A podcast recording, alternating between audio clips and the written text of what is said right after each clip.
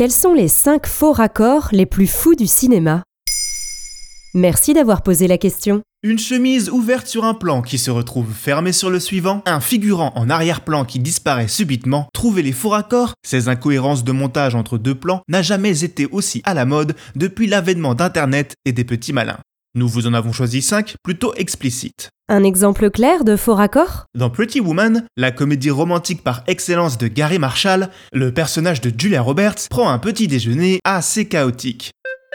Alors que sur un plan elle discute un croissant dans les mains, sur le suivant, la viennoiserie se transforme en pancake déjà bien entamé. Après avoir mordu une seconde bouchée, le pancake magique redevient sur le plan suivant identique à celui du plan précédent. Les faux raccords, vous voyez, même les films cultes n'y échappent pas. Mais comment cela se fait-il? Lors de leur tournage, les scènes sont filmées dans le désordre. Il faut attendre le montage pour qu'elles soient replacées dans un enchaînement logique. Elles sont même souvent filmées plusieurs fois et sur plusieurs jours. Il s'agit alors de garder une cohérence entre toutes ces prises, ce qui implique de reproduire le même décor au détail près, exécuter tel mouvement à tel moment précis, etc. C'est le rôle du script de s'assurer de cette cohérence pour la continuité du film et de son récit, et donc de celle entre les différents plans. Il doit en plus éviter les simples gaffes comme laisser traîner un gobelet Starbucks dans un plan de Game of Thrones, par exemple. Mais passer des centaines d'heures sur le banc de montage à scruter les moindres détails d'un film n'empêche pas d'y laisser des aberrations. Et ça peut arriver même sur une scène emblématique, même quand vous vous appelez Quentin Tarantino.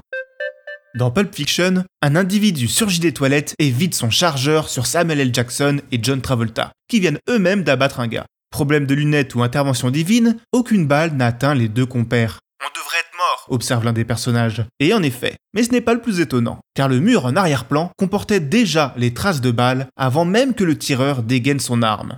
Et ne comptez pas sur les effets spéciaux pour vous sauver, Wolfgang Peterson peut vous le confirmer. À la fin du Peplum 3, un palais entier, l'un des décors principaux du film, a simplement été oublié sur un des plans finaux lors du passage aux effets numériques. En revanche, une grue bien anachronique est, elle, toujours bien visible? La preuve que la meilleure des technologies ne peut pas se substituer à un esprit humain. Vous l'aurez compris, des faux raccords, on en trouve partout, et même dans les dessins animés. Quoi? Prenons le Blanche-Neige de Walt Disney par exemple, encore un classique.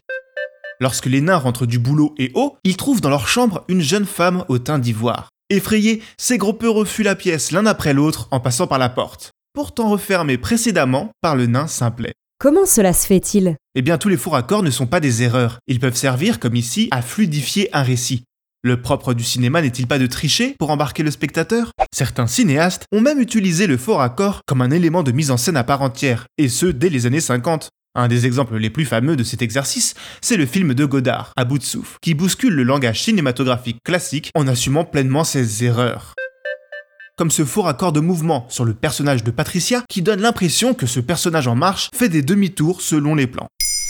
Maintenant, vous savez, un épisode écrit et réalisé par Jonathan Oppard. Ce podcast est disponible sur toutes les plateformes audio. Et si cet épisode vous a plu, n'hésitez pas à laisser des commentaires ou des étoiles sur vos applis de podcast préférés.